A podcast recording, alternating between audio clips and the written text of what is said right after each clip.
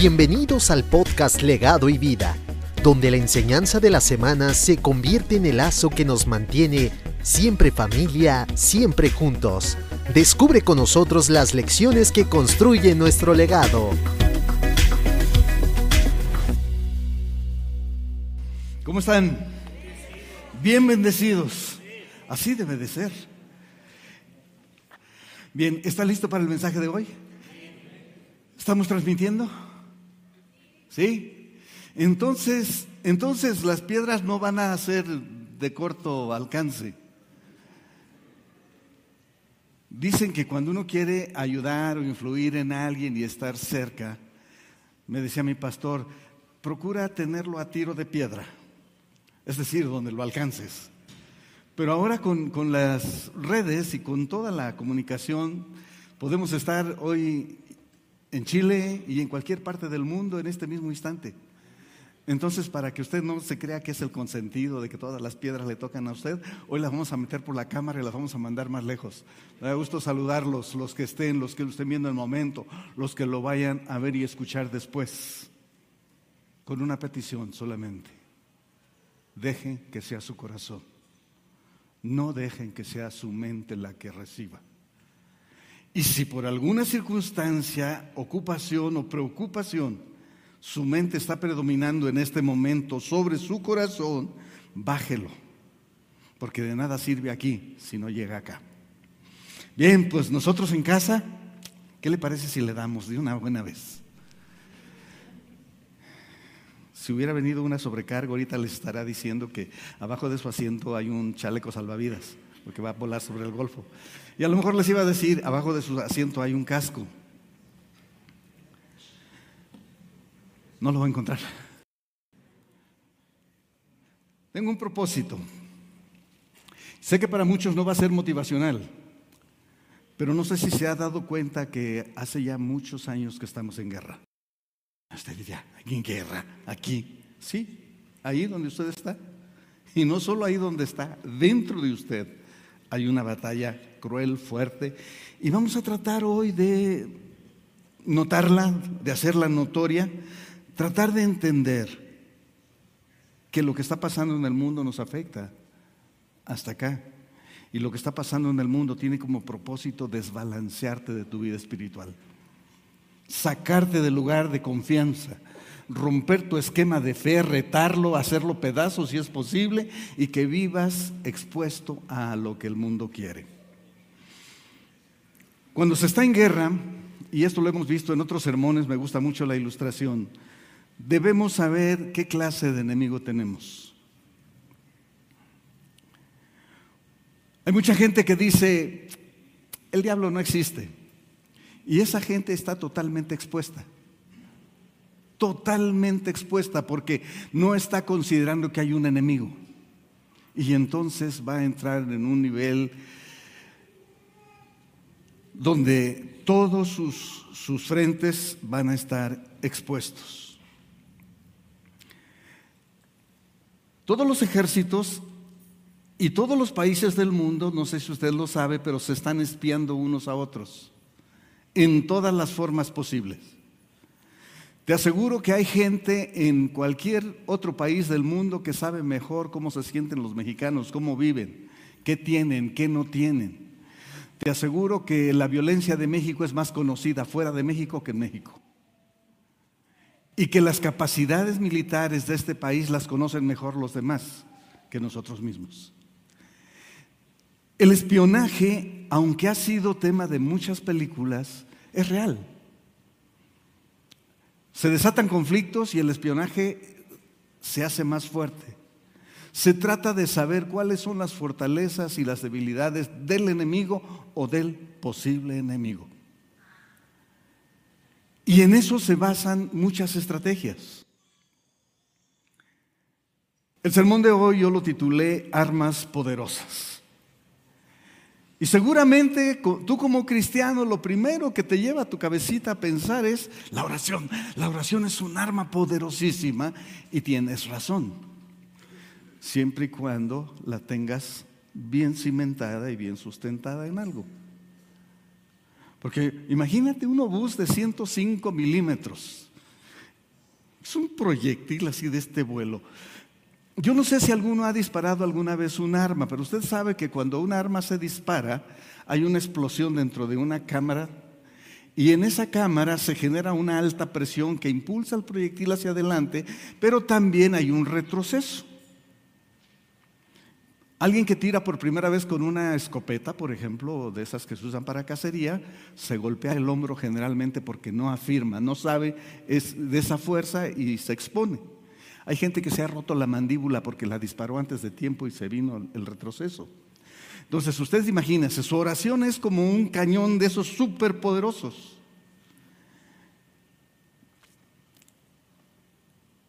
Y lo tiene cargando así para dispararlo. Usted va a acabar como, como eh, la caricatura del coyote y el otro guate que lo anda persiguiendo, ¿no? El correcaminos y el coyote. Va a acabar en el otro país más allá. ¿Por qué? Pues porque no tenía cimentado su poderosa arma. Y entonces a veces pensamos que solo el hecho de pensar en el arma ya hace todo y que todo está bien. Cuidado con eso. Salmo 133. Usted lo conoce muy bien. Versos, los primeros versos. Mirad cuán bueno. ¿Y qué más? Y cuán delicioso es habitar, ¿qué? los hermanos juntos y en armonía, no nada más revueltos. ¿A qué se parece eso? Estoy hablando de, voy a tocar la primera arma poderosa de hoy. Hay muchas, pero hoy nomás alcanzamos a tocar dos. Es como el buen óleo sobre la cabeza, el cual desciende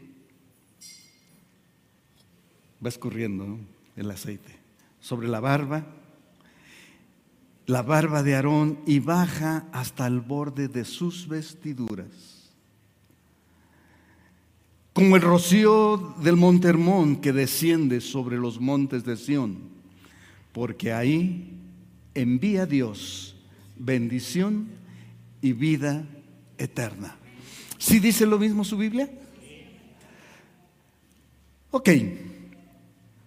Entonces no tiene mucha vuelta, pero lo vamos a profundizar. ¿Cuál es la primera arma de los hermanos, de la iglesia, de la gente que pertenece a Jesucristo? Unidad en armonía. Porque se puede estar unido con alguien más y no estar en armonía. No te estoy hablando a ti que te casaste, no.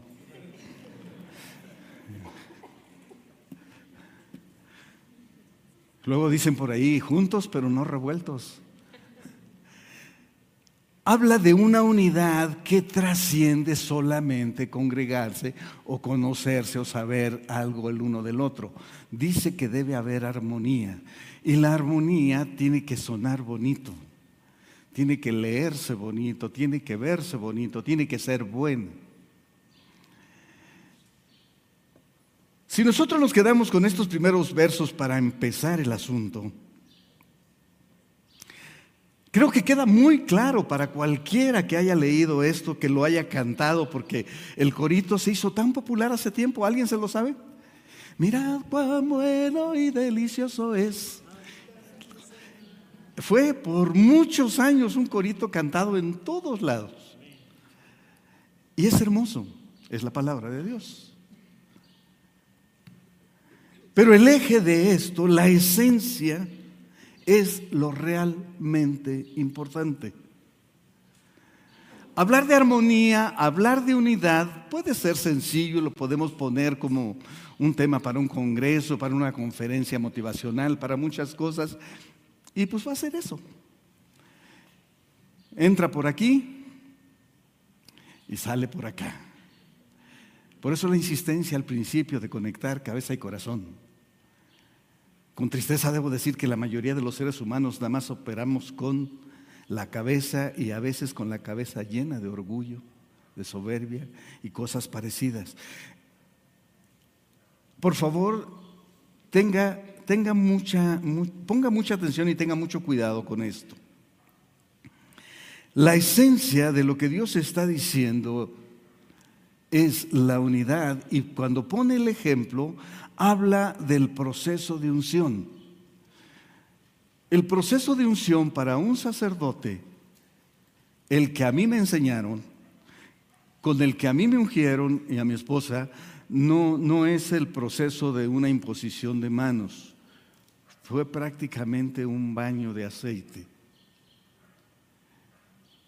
Y creo que lo hicieron porque ese es el reflejo de lo que la palabra dice.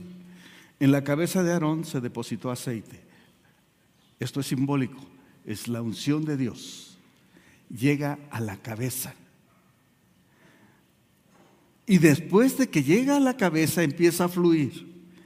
Y va cubriendo y cubriendo y cubriendo hasta llegar al borde de sus vestiduras, es decir, hasta unirlo con la tierra otra vez vamos a encontrarnos con una imagen muy especial, algo que viene de Dios, por Dios y para Dios, que junta al cielo con la tierra a través del hombre, que crea una relación.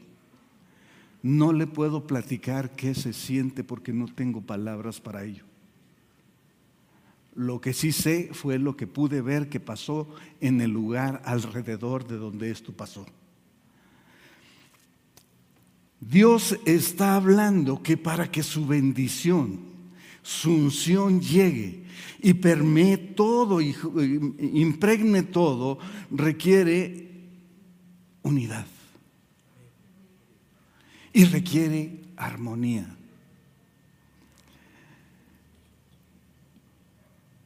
La unción tiene un orden, tiene un alcance, habla de una cobertura.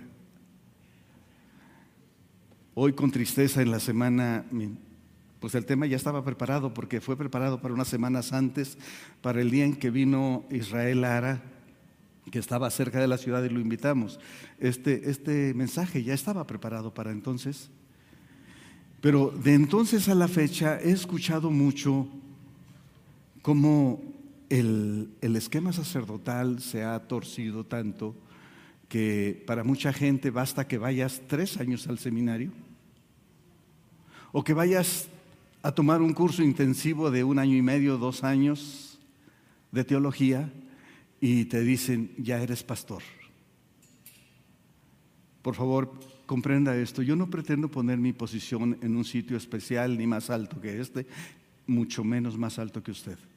Solo pretendo aclararle que no es un asunto de un documento que dice que terminaste una licenciatura en teología que no es un asunto que el director o el rector de una universidad diga que ya estás capacitado. La unción la pone Dios, el manto lo destina Dios. Él lo decide y Él lo hace en el ejercicio y Él lo respalda. ¿Por qué digo esto? Porque en estos días empecé a escuchar, este, es que el pastor fulano, ay, es pastor, oye, qué bien. Y alguna vez, en una de esas yo le pregunté a uno de ellos, ¿y quién te ungió? ¿Cuál es tu cadena de mando? ¿De dónde vienes? No, pues nomás, este, yo ya tengo los conocimientos y pues hay que ejercerlos. Va chido.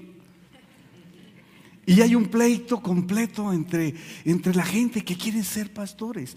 Y no está mal, si alguno anhela obispado, buena cosa desea, pero vamos cuidando cuál es el proceso y cómo lo hace Dios.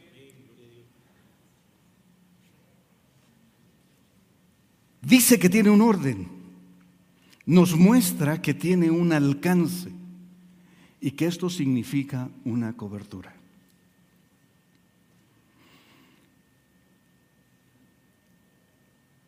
El tercer verso, el tercer verso habla de bendición. Dice que es como el rocío de Hermón. En una sociedad pastoral, de pastores, realmente pastores de ovejas, de, ganado, en una sociedad de agricultores, el rocío y la lluvia son elementos imprescindibles. Como es imprescindible en la vida cristiana la bendición de Dios. Y a veces en el pueblo cristiano empezamos a pensar que Dios está obligado a bendecirme. Y si le preguntas a la persona, ¿por qué crees que Dios está obligado? Porque lo dice su palabra. Sí, pero en su palabra se requiere entrar a un proceso de pacto. Las bendiciones no las avienta a Dios y a ver a quién le caen. Hay dos que sí marca la Biblia que alcanzan a unos y a otros, sol y lluvia pero son para que trabaje. No son para que descanse o para que se ponga cómodo. Bien, ¿está conmigo? El tema, si usted se dio cuenta, es sumamente sencillo. No, no requiere usted ningún posgrado para entenderlo. Ni una alta concentración, ni, que recemos un rosario o una serie de mantras para que podamos recibirlo. Está clarísimo. Seguramente en su vida cristiana ha encontrado personas que le dicen, ¿y por qué Dios dicen que es trino? Dios Padre, Dios Hijo y Dios Espíritu Santo. Y no nos cabe en la cabeza. Y no lo podemos responder porque pues, es complicado. Usted se puede seguir complicando la vida con esto. Yo generalmente cuando es un poquito más, más profundo, no tan profundo, pero la explicación que generalmente les doy es, ¿acaso no te has dado cuenta que tú también eres un ser trino? ¿No te has dado cuenta que eres tres en uno? Y el ejemplo es sencillo. Si alguien te pega, ¿dónde te duele? ¿Dónde te pegaron? ¿no? Era Alejandro un, bebé prácticamente, estaba jugando con él y estaba sobre mi vientre en la cama y luego lanzó el puño y no sé cómo lo metió, pero lo metió justo aquí y el puñito era pequeñito. Peor que en una de boxeadores. Y ya me explicó el doctor que había pasado a, la glándula y, y por qué había pasado. Yo no iba a estar enojado con él por eso. Pero es importante entender que cuando te pegan, te duele donde te pegaron. Pero cuando te dicen algo grave, ofensivo, doloroso, que te denigra, ya no te duele donde te pegaron. Te duele en otro lado que no sabes ni dónde es, pero te duele. Y he escuchado la frase donde le dicen, mejor me hubieras dado una cachetada que haber dicho lo que dijiste. Y en ese punto ya llevamos dos, ¿verdad? El físico, el del esqueleto este, te lo dio Dios para interactuar con el mundo físico para saber si es frío o caliente, si está salado o está dulce. Pero en el otro no sabes que es dulce, que es frío, que es salado, que nada, no sabes nada, solo sabes que duele. Y es en esa área de tus emociones, ahí tenemos al segundo tú. Y el que sigue, el más importante, es ese don que te puso Dios para interactuar con Él, que es el espiritual. Y entonces tú eres físico, emocional y espiritual. También eres tres en uno. Pero no es el propósito de este mensaje dejar claro esto. El propósito de este mensaje es que si Dios decidió decir que es Padre, Hijo y Espíritu Santo, podamos entender esto desde la perspectiva de unidad. No son tres en uno. Es un Dios que decide mostrarse y operar de esa manera para hablarte de unidad. De diversidad, pero en unidad. Le dice el Señor, con esto saluda a algunos de los de aquí a veces. Oye Israel. Por aquí hay uno, no sé si más de uno hoy. Creo que uno nos faltó y otro anda de la jarra. Es decir, pastor lo está acusando. Es que siempre que lo saludo anda en eso. Oye Israel, Jehová es nuestro Dios. Jehová uno es. Esto usted lo ha escuchado, lo ha leído. Deuteronomio 6. No deja espacio a duda. Oye Israel, Jehová es nuestro Dios y Jehová es uno. Entonces, si intercalamos esto, Dios está hablando de unidad. Y luego dice, y amarás al Señor tu Dios con, ah, eso sí se lo saben, ¿verdad? Con todo. Y luego aclara las partes. Vas a juntar esto con esto y con todo lo demás y en ese tenor, en esa forma, vas a adorar y vas a amar a tu Dios. Ok, no hay espacio para la diversidad en este sentido. No hay espacio para decir, no, pues es que como yo quiero, como yo lo entiendo, o como yo puedo, o como se me pega la gana a final de cuentas. No, para con Dios no existe eso. O eres o no eres. ¿Somos o no somos? Yo espero que hasta este punto el sermón vaya claro.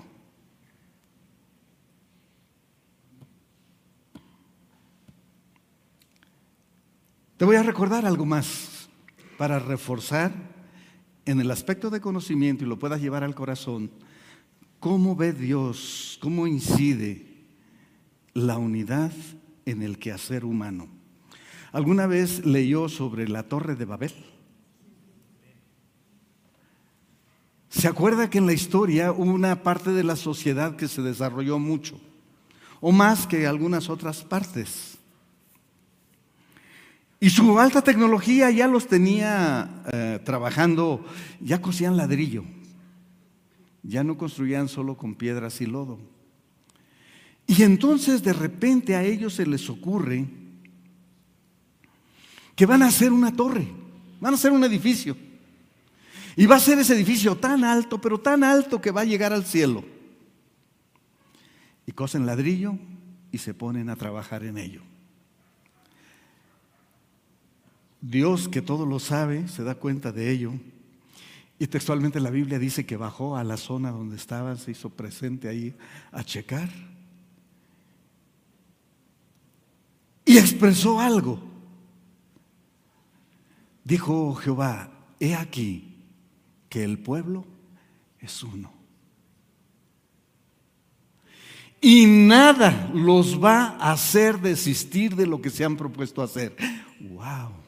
Oye, si esta expresión no te da así como escalofrío, no sé qué lo va a hacer. Pero lo que Dios está diciendo, si ustedes, como el pueblo aquel, estuvieran de acuerdo en todo, estuvieran unidos y en armonía, cualquier cosa que se propongan, la van a lograr. De repente ya no agregó ahí si se pelan las rodillas orando dos meses, entonces lo alcanza. Si solamente, si solamente caminaran juntos, si solamente decidieran estar unidos y en armonía. Y a lo mejor usted dice, pues yo no quiero que me vaya como los de Babel, donde sus lenguas fueron confundidas por razón clara en la palabra también de que el propósito de ellos no era santo, no estaba en el orden de Dios. El propósito de ellos era darle prestigio a su cultura, a su nombre, a su posición de seres humanos desarrollados. Y si usted se da cuenta, hoy sigue, siguen existiendo un montón de Babeles. Cada país se convierte en uno por voluntad propia. Ahora voy a investigar el arma más poderosa para que todos los demás tengan miedo. Y así en eso están naciones y naciones. Pero bueno, allá que se hagan bolas, vamos a empezar por acá. El poder que Dios le da a la unidad trasciende, trasciende muchas cosas que hubieras pensado hasta hoy. A mí me impresionó mucho la primera vez que lo leí, me sigue impresionando. Cómo Dios nos deja esa muestra, ese mensaje. Si ustedes se mantienen en unidad, no hay duda que alcanzarán a hacer todo aquello que se propongan hacer. Estamos hablando de la primera arma de este mensaje. ¿Cómo sabemos que a Dios le importa la unidad? Bueno, hasta donde vamos hay una confirmación. Pero para ir al Nuevo Testamento y dejarlo claro, una expresión del Rey de Reyes y Señor de Señores. Yo y mi Padre, uno somos. Yo y mi Padre, uno somos. Ay, pues qué bonito. Cristo y el Padre eran uno, pero siguen siendo Cristo allá y el Padre allá y yo acá trapeando los lodazales. Y no es el corazón de Dios para ti. Lo que escuché hace rato dice que tú estás aquí porque Dios te llamó. ¿Quién lo cree? Ayúdenme para saber a con quién estoy hablando. ¿Quién cree que Dios lo llamó? Ok, los que se les cansó la mano los puedo entender. Me preocupa los que les haya cansado el corazón y ahora estén dudando de si Dios los llamó o no. Si está en ese tenor, yo le diría hoy, arrepiéntase. Porque no estaría aquí si Dios no lo hubiera llamado. Luego lo vemos a mayor profundidad adelante. Yo y mi Padre uno somos.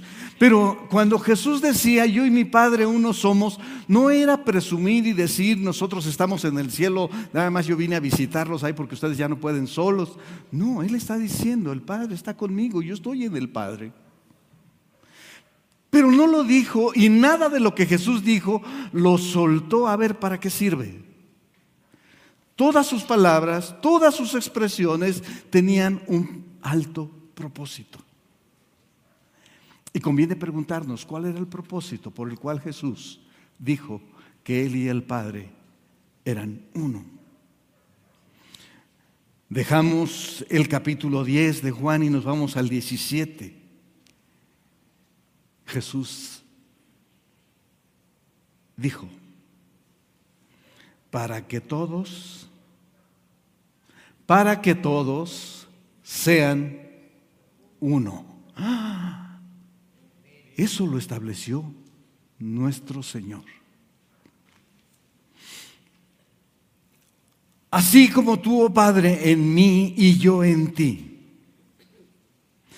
que también ellos sean uno en nosotros. Ahora, yo no sé si estás consciente de lo, que de lo que estamos leyendo, lo que estamos diciendo, lo que estamos pensando, si lo que estás oyendo es real, está en la palabra de Dios. Te lo voy a repetir porque es importante que llegue a donde tiene que llegar, más allá de cuántas veces lo hayas escuchado. Para que todos sean uno como tú, oh Padre, en mí y yo en ti, que también ellos sean uno en nosotros. Jesús y el Padre están diciendo, Pedro, Juan, Miguel y todos ellos tienen que estar en este, este grupito. El Padre, Jesús y tú. Y va a decir, pastor, se brincó al Espíritu Santo. Bueno, en este pasaje el Espíritu Santo operaba, como siempre ha operado, pero no era manifiesto todavía. No en la forma que lo conocemos hoy. Ok, el lugar al que te está llamando Dios no es a, un liderazgo en la iglesia fulana de tal, que hay miles y miles y miles de iglesias. A donde Dios te está llamando es a estar con Él en Cristo Jesús. Por eso cuando te diga que, que la silla que tienes no es para que vengas y la calientes, tienen razón. Es para que empieces a vivir lo que Dios quiere, lo que Dios decidió por ti y para ti. Es cuando no dependes de una posición en un lugar para saberte hijo de Dios, para saberte amado y para saberte integrado en eso que al principio dijimos que era una Trinidad. Ahora, ¿para qué todo esto? ¿Para qué crees que sirva? Porque algunos de nosotros ya lo creemos, otros lo estamos valorando y otros realmente me van a tirar a loco, pero bueno, ya será su problema.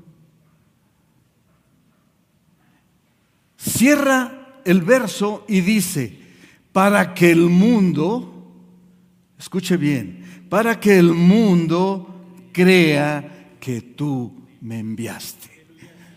Ah. La tarea no se acabó, ya soy santo, floto, vuelo. Ya no, no, no se me acerquen porque pueden caer muertos.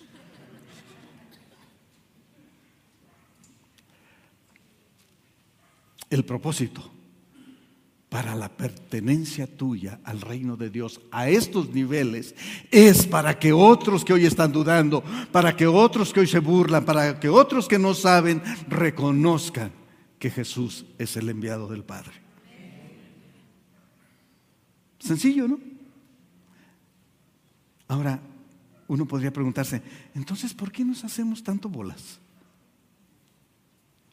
¿Por qué no la agarramos ni siquiera en cámara lenta?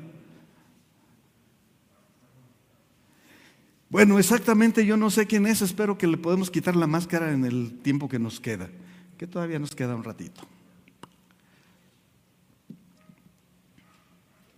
Ok, pastor, nos está llamando a unidad.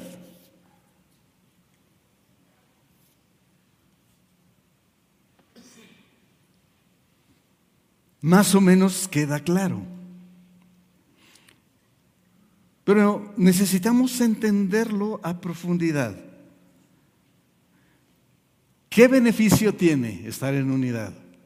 Ya lo dejamos claro, que cualquier propósito se va, va a ser alcanzado si estamos en unidad. Ok, vamos a reforzarlo. Los resultados de la unidad son enormemente altos. No alcanzamos a dimensionar. Tan altos como que Dios dijo, no habrá nada que se propongan que no consigan. Ya quedó claro que el problema de Babel fue porque fue por soberbia. No se unieron para algo noble, santo, bueno, sino por orgullo. Entonces nosotros tenemos que cuidarnos de eso.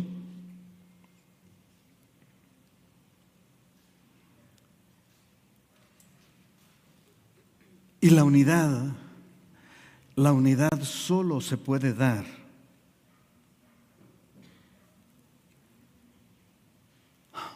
si nos negamos a nosotros mismos. Si tomamos nuestra cruz y seguimos a Cristo. No hay manera que haya unidad mientras el yo esté sobre alguien más o sobre los demás. No se puede. Morir a uno mismo no es un suicidio espiritual. Es una decisión clara, consciente en nuestros tres niveles de dejar de sentirnos los más importantes. De que ya sueltes ese asunto que quieres hacer el ajonjolí de todos los moles. De que ya te quites la corona de sabiduría que crees que tienes sobre tus sienes y donde solo tú sabes, solo tú tienes la razón y solo tú importas. A estas alturas yo dije, no van a salir corriendo. Por eso nos hablaron de resiliencia hace 15 días, ¿no?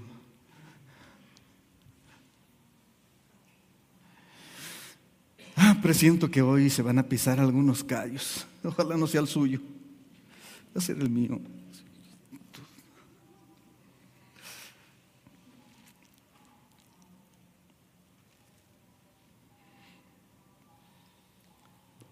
Ahora me doy cuenta que no es algo tan sencillo como que sea el resultado de una predicación de que porque ya el gran Alejandro Becerril predicó del tema, ahora ya todos están en unidad. Es más, ya para el próximo domingo no, no tenemos ningún problema. Todo en orden, todo perfecto. Vamos a llegar volando en una alfombra. Estamos hablando de una arma que no diré que es más poderosa que la oración, pero que es necesaria para sostener el arma de la oración.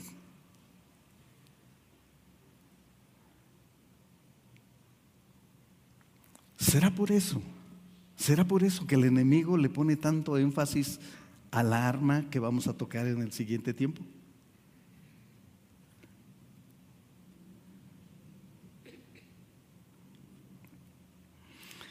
Indudablemente nosotros ya hemos aprendido que el diablo siempre copia lo que Dios hace tratando de ganar posición, tratando de hacerse de la adoración de la gente y que no respeta límites para hacerlo.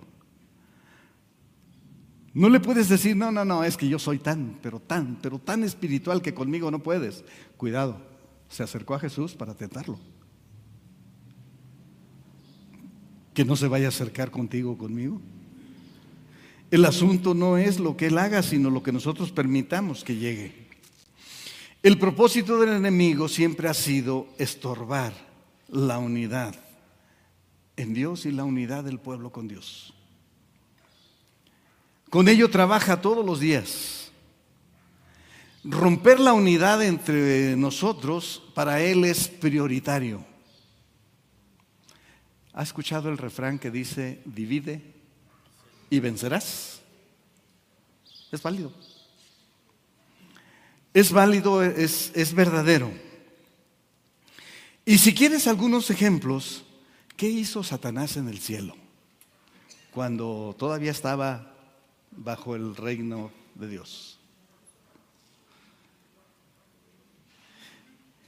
Dice la palabra, y la, por la multitud de tus contrataciones, cuando Dios le está hablando a Satanás, y por la multitud de tus contrataciones, esto que dice, y por el trabajo que estuviste haciendo con los demás para jalarlos a tu lado, Pareciera que eso pasó allá, pero el diablo lo sigue haciendo aquí. Arrastró la tercera parte de los ángeles. ¿Cómo lo hizo? Mintiendo, manipulando. Sobre todo vamos a usar el término manipulación para ponerle título a la segunda arma. Porque a través de la manipulación se puede meter división. Y si metes división, ya tienes la victoria en la bolsa. ¿Cómo sabemos eso? ¿Qué hizo en el huerto del Edén? Esperó que estuvieran separados, es decir, que la unidad no fuera la más fuerte. Y luego va con la chica y le dice, con que Dios ha dicho, ¿no?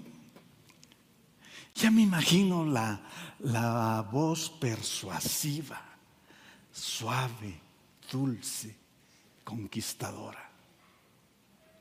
Con que Dios ha dicho. Y fíjese que está retando lo que Dios había dicho. La persona sabía lo que Dios había dicho, lo tenía claro. Pero lo que hace la manipulación es buscar esa parte débil, esa parte sutil donde pueda torcer las cosas o que te haga dudar un poquito acerca de lo que Dios dice. Porque si eso lo logra, ya avanzó bastante.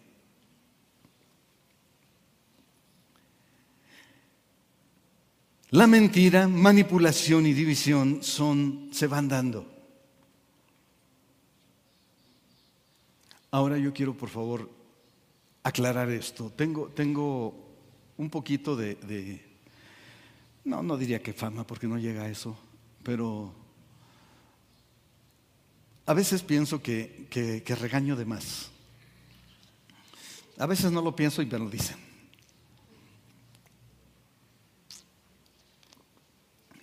y que trato a los que están aquí como, como si quisiera tratar a los que no están aquí. Bien, quiero que cuide y me ayude cuidando esta parte. La iglesia y el ministerio de la palabra tienen como propósito alertarnos, enseñarnos, llevarnos a convicción y a cumplir el propósito de Dios. Para eso es la enseñanza en el pueblo cristiano. Pero en el caso de los sermones, es muy influido por la forma en que nosotros venimos o cómo nos sentimos. Se ha dicho hasta el cansancio por los comunicólogos que una cosa es la que decimos y otra cosa es la que interpreta la persona que está oyendo porque en su ámbito En su contexto puede ser diferente. En su estado de ánimo puede interpretarlo totalmente opuesto. Y en el caso de la enseñanza, aún con la transparencia que pudiera haber en los dos participantes, existe un riesgo. Ah, lo voy a poner claro. Cuando nosotros escuchamos una enseñanza en humildad va a ser de bendición y vamos a aprender, vamos a crecer. Sin importar de dónde venga la enseñanza, nuestro espíritu la discierne. Y aunque no te den el verso, en tu espíritu sabes si viene de la palabra de Dios, la disciernes, la tomas, la vives, aprendes, creces. Y se puede concluir que en humildad, en humildad aprendemos. Pero está la contraparte. En soberbia. Cuando estamos en soberbia, en orgullo, en vez de aprender nos ofendemos. Nos ofendemos y llegamos a decir cosas como, familia, ¿qué le dijeron al pastor de mí? ¿Por qué le hablaste de nuestros problemas? no, es que no me guste el chermolito, pero no ando en ello. Si se da cuenta, usted aquí enfrente, así como estamos, puede tomar de esto lo mejor, la esencia, vivirlo, llevarlo consigo para expresarlo, llevarlo a otros más, que ya supimos que era el propósito de Dios. O puede ofenderse, enojarse y decir, me vale que lo diga el pastor. Yo sé que yo sé que yo lo entiendo de esta manera. Y yo no lo puedo cambiar. Solo el Espíritu Santo de Dios. Y no quiero que llegues a un punto donde estés llorando y dolido para que entiendas esto. Porque suele pasar. Y no es que yo esté orando porque si no me entiendes te vaya mal. Al contrario, a veces es motivo más fuerte para orar y decir, por favor, Señor, trata ese asunto como, como lo hiciste conmigo. El humilde aprende, el soberbio se ofende y se enoja. Por una razón imponemos nuestro criterio. Y si se da cuenta, eso es lo que está haciendo el diablo para romper la unidad en todos los esquemas. Y está trabajando, pero fuerte en ello. Fuerte, fuerte. La segunda arma es de la que estamos hablando, llamada manipulación. Se lo voy a traducir. Usted sabe que existe la hechicería. Sí sabe que existe. Y que si se va a los pueblos y pregunta dónde hay quien practique esto, sobran. Y, que los hemos tenido acá adentro. Espero que hoy no haya. Se va a empezar.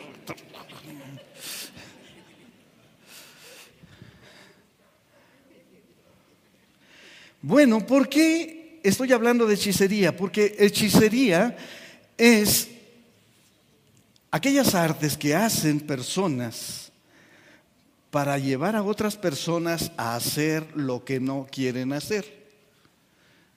Cortaron a la novia. Y el novio o la novia vienen y se buscan quien les haga un trabajito. Tráeme una foto. unos cabellitos serían buenos. Un pañuelo. Y con artes demoníacas dicen que hacen volver a la persona amada. Bueno, yo sé que eso existe porque Dios no me dijo que no existiera, me dijo que no me debo meter en ellos. Dios no lo niega, Dios solamente dice, contigo esto no va. Ok. Yo, yo, lo único que sé, y va a parecer chusco, pero es que los anuncios de ellos son los peores anuncios que se ven por ahí aunque algunos llegan a ser importantes y viven en los peorcitos lugares, los más sucios, los más descuidados, que algo nos debería de decir, pero a veces no lo entendemos. ¿Por qué estoy comparando manipulación y hechicería? Te va a sonar dramático. Porque si eso es hechicería, manipulación es exactamente lo mismo. Empezar a convencer, llevar a una persona a hacer lo que no quiere hacer. Ay, viejo. Fíjate que la sala ya está muy sucia. Pues la vieja. No, fíjate que pasé por ahí, vi una y está, está casi regalada. Nada más van a ser 72 meses.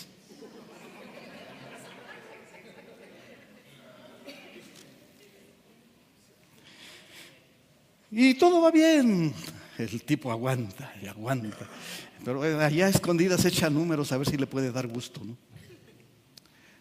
A veces ceden y se completa la manipulación. Ah, pero si no cede, muy probablemente hay otro recurso. Mujer, la comida no tiene sal. Pues échale, ahí está el salero. Y empieza una actitud que empieza a cambiar las cosas. Y puede llegar a cosas como provocar dolores de cabeza. ¿Sí sabía eso? Esposa, me duele la cabeza. Estoy cansada.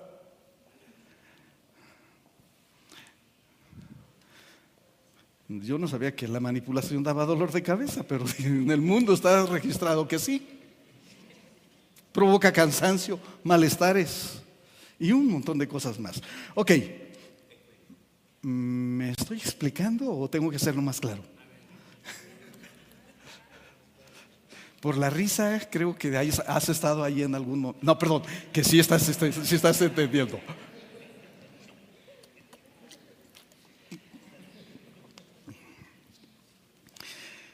Pero ahorita estamos ah, usando el, ejemplo chuso porque no se olvida entre parejas o entre personas, pero entre amigos, entre compañeros de clase, la manipulación es todo el tiempo a todas horas y en todos sentidos.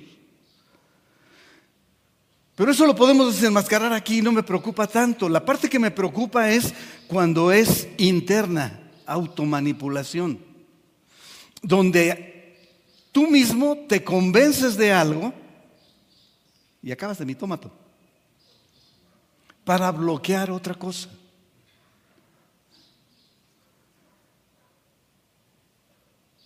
Alguna vez yo me convencí de que el trabajo que tenía no era el mejor, que no me gustaba, que no me querían, que no iba a, poder desarrollarme, etcétera, etcétera, y renuncié. Bien decidido y bien firme el pelado. Tres meses para encontrar otro empleo. No sabe el sufrimiento.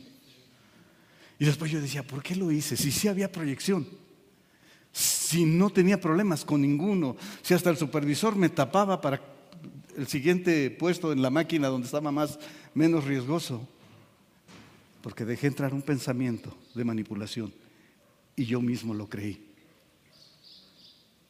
Porque lo he visto en la iglesia una y tantas veces. No, yo, yo pienso que al pastor le caigo mal. No me pela. Ya no me regaña. Y entonces empezamos a generar ese sentimiento. No, es que está lejos. Es que me queda lejos, pastor. Abrieron una iglesia allí a, cinco minutos de mi casa. Manipulación. Y si una persona es capaz de manipularse a sí mismo,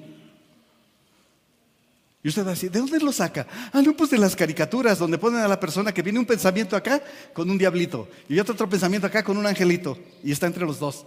Y él decide a cuál se inclina, ¿no? Eso no lo inventaron por inventarlo. Eso es porque es real en la vida de las personas. Empezamos, no, yo pienso, yo deduzco, yo creo. Y dejas empezar a que la basura entre. No, mejor no vayas. No, de, de verdad sí que estoy cansado hoy. No, no, estoy de mal humor, definitivamente no voy. Oye, pero es en la iglesia. Sí, pero no quiero ir. Y ese día Dios compartió la respuesta que estabas buscando. Y luego vas a ir, le vas a reclamar a tu líder o a tu pastor, no, pues es que aquí el Espíritu Santo ya no viene, ya no está. No, Él sí ha estado aquí siempre, el que no estás eres tú. Y eso pasa tanto y en tantos lugares que se vale hablar de ello así. Entonces, ¿queda claro que manipulación y hechicería es exactamente lo mismo? Y déjeme dejar clara otra cosa. Tan culpable el manipulador como el que se deja manipular.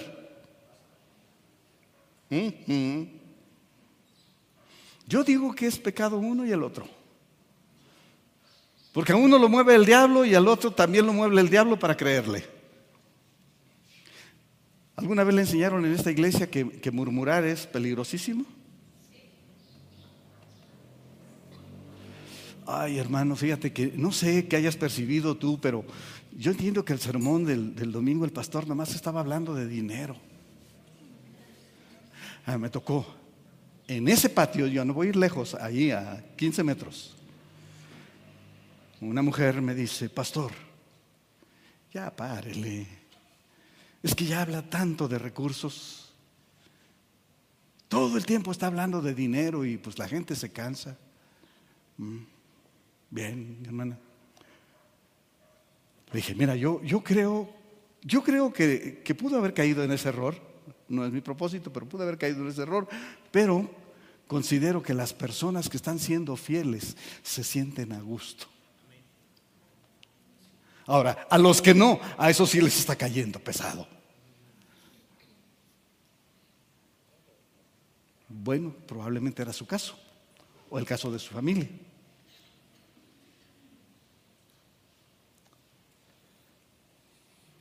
Cuando usted me vea manejando un Ferrari en los topes de lomas de las lomas, entonces puede venir y me puede preguntar y me puede decir, oiga, pastor, pues ya bárele, ya bájele.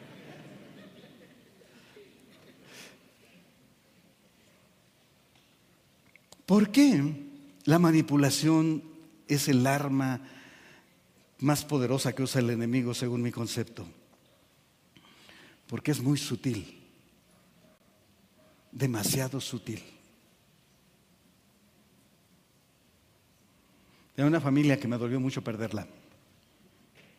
Muy trabajadores, muy lindos, muy buenos. Cuando les pregunté dónde estaban, fueron a una iglesia de una familia que había estado aquí también. Y yo les dije, ¿cuál es la razón? ¿Qué hicimos mal? Por lo menos como retroalimentación, díganme, ¿dónde la regamos para corregirnos? Dice, no, pues no, no, no hay nada. ¿Y qué pasó?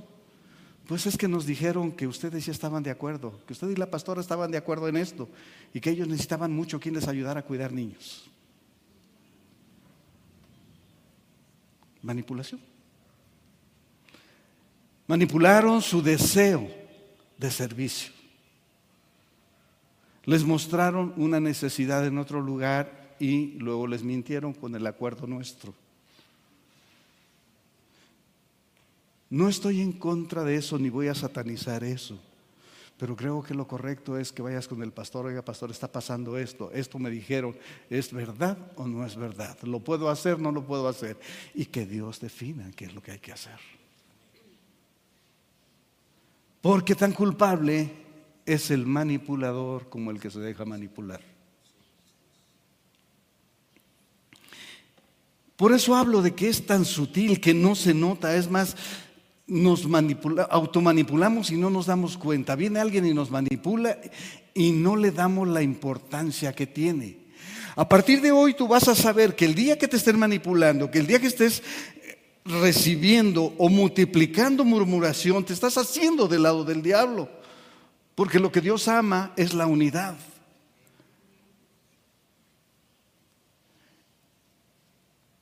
Con eso no estoy diciendo solamente esta es la única iglesia que debe estar en unidad. No. No estoy diciendo que no puedan nacer y haber otras iglesias. Lo único que siempre digo tiene que ser en el orden de Dios. Ok, regreso. No se nota, no se siente. La manipulación no se ve. Pero es altamente destructiva. Altamente destructiva.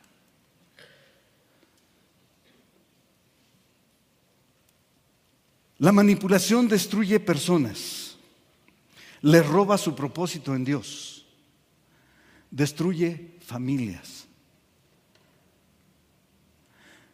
impacta negativamente a la sociedad y destruye naciones y se vuelven nación contra nación. Y ahí están las guerras que nada más abren las noticias y hay varias. Si hemos de poner un ejemplo muy simple, hace rato lo hacemos en, en son de broma, pero cuando hay un matrimonio, el primer propósito del diablo es separar, romper la unidad.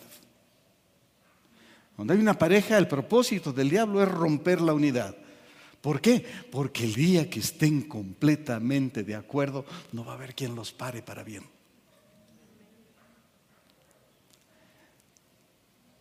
Pero qué bueno que, se, que, alcanzara una pareja. No, se va sobre los hijos y sobre los hijos de los hijos. Y no va a parar. Y se va a ir hacia la familia de alrededor y luego a los demás y a los demás. Y va a contaminar a naciones. Mateo 24, 12, para, para que no se olvide de su Biblia.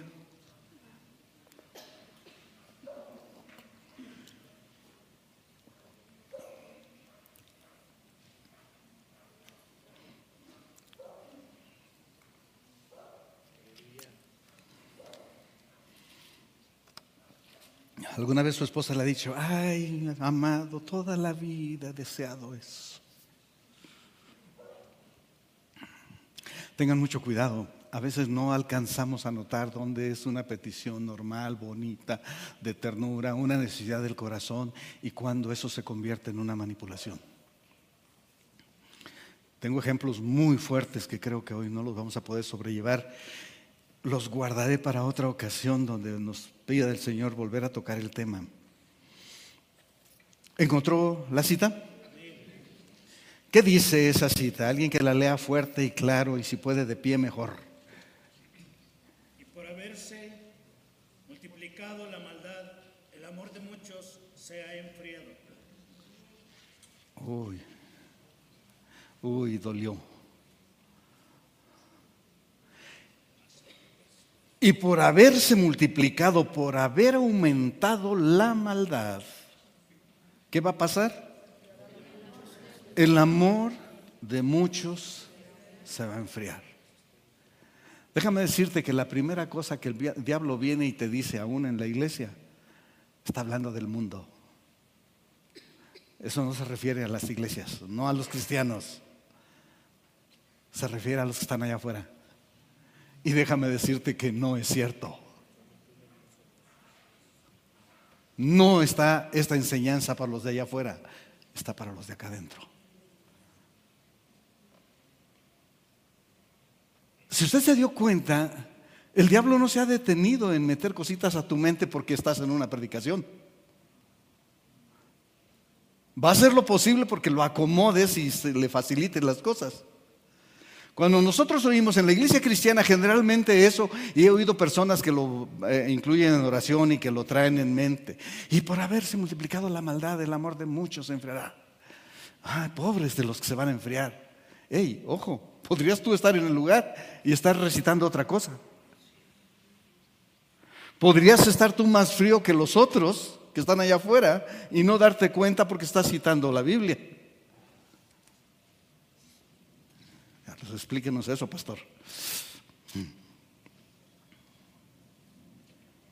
¿Por qué estoy diciendo que esto no es para el mundo? Que esto es especial para los que estamos dentro de la iglesia. No lo estoy sacando de la manga, no soy mago, ni brujo, ni adivino, ni nada por el estilo, pero, pero, cuando Jesús está enseñando esto, no lo hizo a las multitudes. Cuando Jesús dio esta enseñanza, no lo hizo fuera de Jerusalén. Eh, sí fue fuera de Jerusalén, pero no fuera del círculo de los más cercanos que él tenía. Se los dijo a sus discípulos, a los que iban a ir a formar iglesias, a los que después mandó a las naciones. O sea, lo que les dijo es, en el grupo que tú hagas, en tu núcleo, a la nación que vayas, va a pasar esto. Va a haber maldad hacia el interior. Y si ésta se multiplica, los demás van a menguar. Por multiplicarse la maldad, el amor de muchos declina. Ah, entonces si yo caigo, le echo la culpa al malo. al, a mi compañero que, de equipo que no me cuidó, que me dijo que yo no la hacía.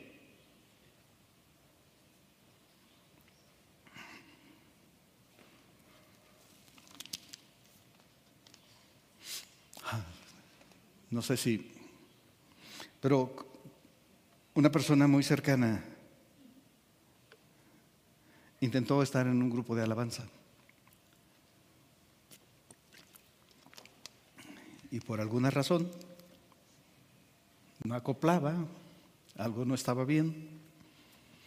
Y me acuerdo muy bien que alguna vez yo estaba muy enojado por esto, pero él estaba más tranquilo, más centrado en lo que estaba pasando, pero si mal no recuerdo, su líder de alabanza le dijo, búscate otra cosa, no la haces para esto. Afortunadamente lo motivó a superar el asunto y a trabajar en ello y lo logró y pudo hacer bien las cosas y trabajar para el Señor. Pero una frase de ese tipo, en otras circunstancias, en otras personas, los tira al piso y no se levantan. Y van a acabar diciendo, para estar así, para estar con ese trato, mejor me voy al mundo. La manipulación en la iglesia la conozco porque los hijos los veo manipulando a sus padres. No, es que el maestro no me trata bien, me dice que soy un bueno para nada, que no sirvo, que no sé qué. Y el papá se enchila. En vez de verificar si eso es verdad, se enchila y maltrataron a mi hijo. Oiga, ¿por qué ya no vas a la iglesia? No, pues es que, pobrecito mi hijo, tan bueno que es y santo y todo lo demás, y le dijeron que estaba mal familias de este lugar se han movido así. Y yo le he dicho al líder, ¿por qué no vas y hablas con la persona? Estás hablando conmigo, pero yo no te puedo dar los resultados. Pero hay un área de consejería que ha tratado el asunto. Hay un líder del, del, equipo que conoce muy bien y sabe lo que se dijo. En vez de enfrentar el asunto, permiten que la manipulación agarre vuelo. Y la familia completa ya no está ojalá estén en otro lugar. Y no solo estén en otro lugar y se corrijan, porque el riesgo es que el patrón se va a repetir, porque dejamos entrar al enemigo. Y lo más probable es que el patrón se va a repetir. Yo les pido que pongan mucha atención en ello. Resistan al diablo. Es la manera en que él huya. Todos estamos expuestos. ¿Tiene un alto impacto en la fe? Sí, por haberse multiplicado la maldad, el amor de muchos se enfriará. Pero es que yo no soy malo, nada más le dije la verdad. También la verdad debe decirse cuando viene de Cristo y es en el momento y es la forma correcta. Ese asunto de mi pecho no es bodega, no es para los cristianos. Oigo, pienso, supongo y voy y lo digo. Es altamente destructivo. La murmuración no tiene, no debiera estar en la iglesia del Señor. Ni en esta, ni en ninguna.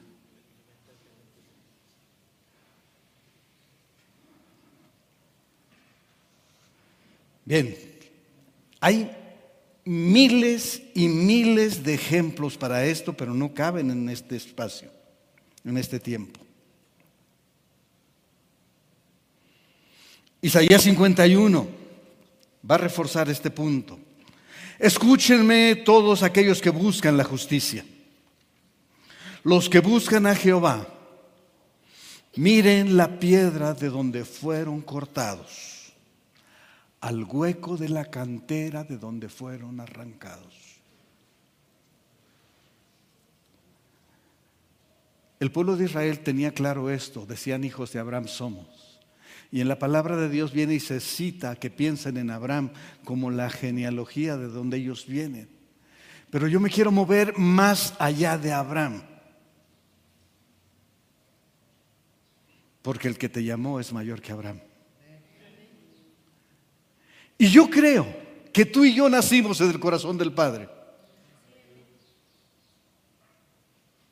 Tan creo eso que nos dio la libertad, las emociones, las sensaciones y todo lo demás para poder decidir cómo vivimos, con quién vivimos, qué caminamos, qué hacemos. A ninguno que yo conozca en la historia, en la misma Biblia o en las iglesias cristianas, o lo que conozco hasta hoy, le fue arrancada su naturaleza. Tú sigues sintiendo. ¿Hay aquí alguien que nunca se enoja? Yo tampoco. Alcé la mano nomás como seña, pero, pero me enojo y a lo mejor con más facilidad que otros. Y cuando me dicen, oye, es que eres bien enojón, pues no me gusta, pero no me piquen las costillas. Yo no sé, pero me acuerdo que cuando niño, cuando peleabas y había esas cosas, podía uno aguantar un montón de cosas, pero te tocaban la cara y pum, las. Hoy día ya, vamos, ya nos vamos mejorando. Pero Dios te deja con tu naturaleza para que aprendas a vivir y a gobernar sobre ello.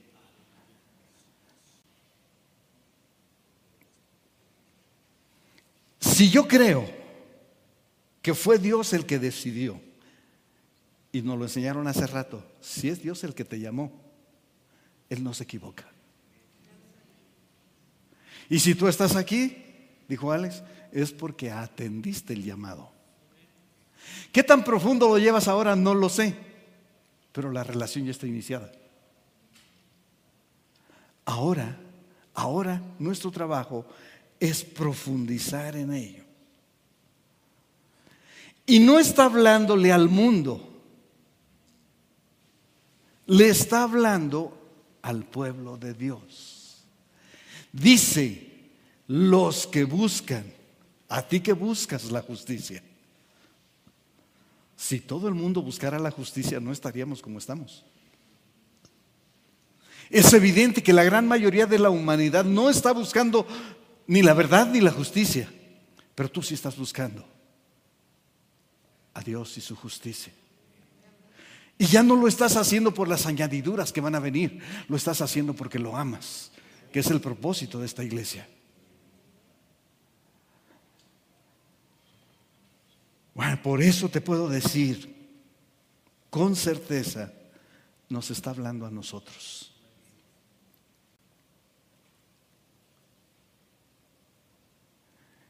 Y si te quedara alguna duda, vamos a cerrar con, un, con un, una parte, una porción de la escritura que lo confirma. Después de estar contemplando Jerusalén y la grandeza de, la ciudad y, de los discípulos apantallados como estaba lo grandioso del templo, de repente Jesús los saca y se los lleva a Getsemaní. Las horas se acortan para su tiempo en la tierra y tiene un alto impacto en su corazón. Bendito Dios que le permitió y lo llevó a vivir y a sentir como nosotros, porque eso hace que nos pueda comprender mejor. Los lleva a Getsemaní y de repente Jesús está con sus discípulos, le dice a los tres más cercanos, vengan conmigo, se aparta un poquito. Y cuando está con ellos les dice algo muy especial. Mi alma está muy triste, hasta la muerte.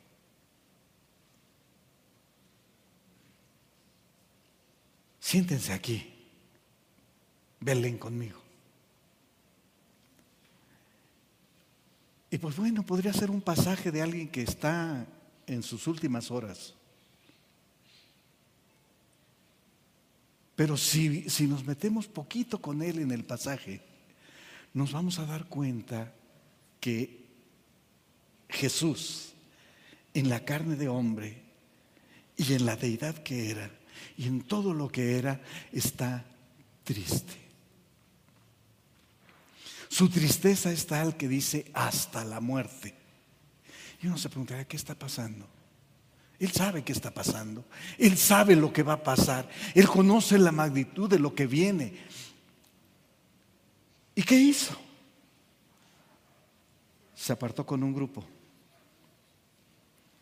y les pidió que se quedaran con él.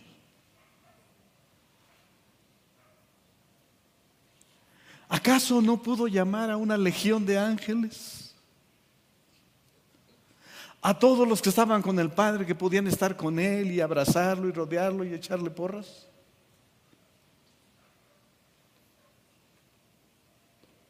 Me encantaba ese canto que decía, pudo llamar a diez mil ángeles a destruir al mundo y a librarlo a Él.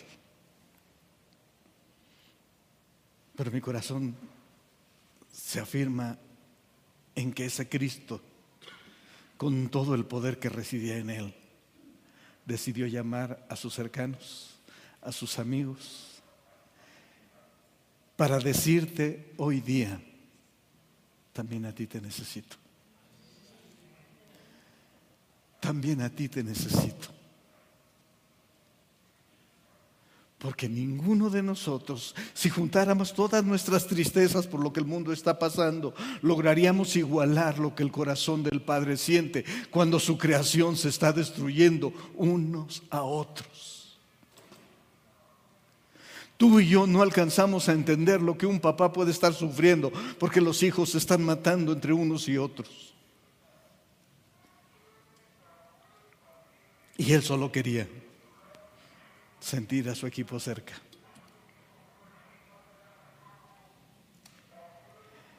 Y también debo decirle, el equipo no le respondió.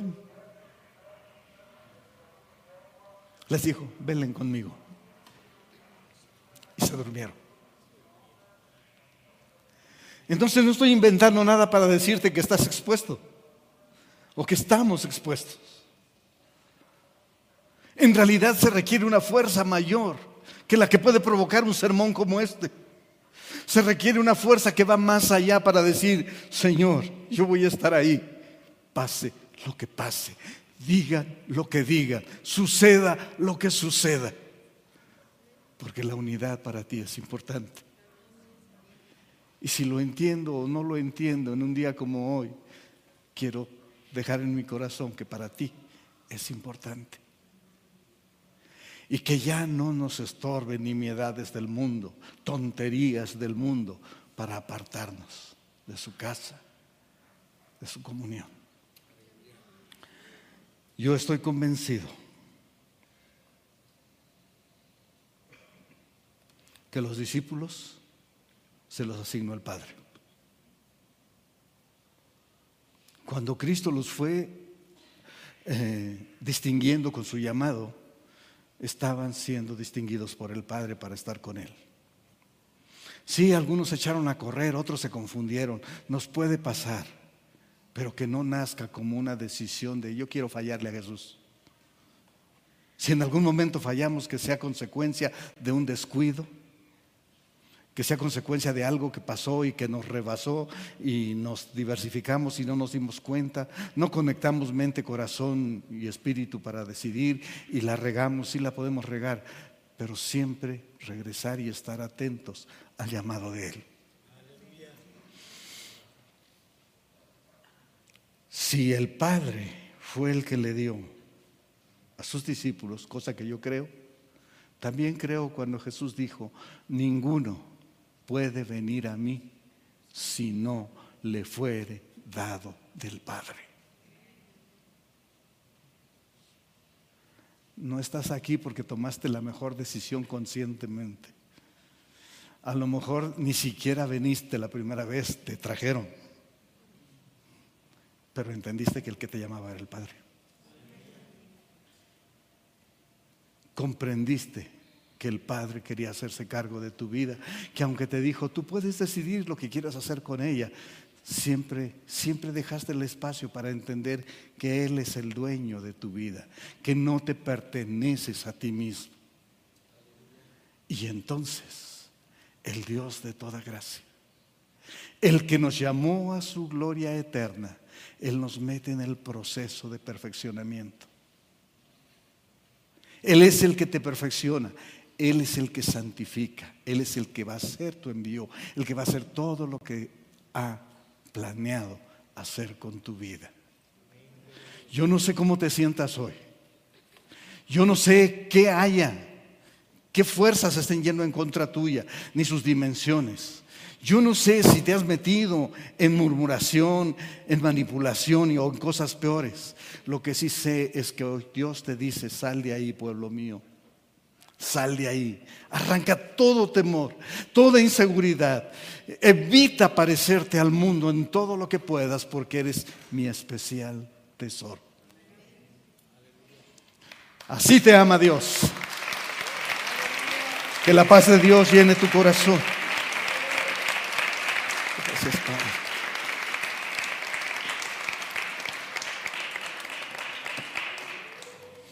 Sacrificio vivo, santo, agradable a Dios. Déjala.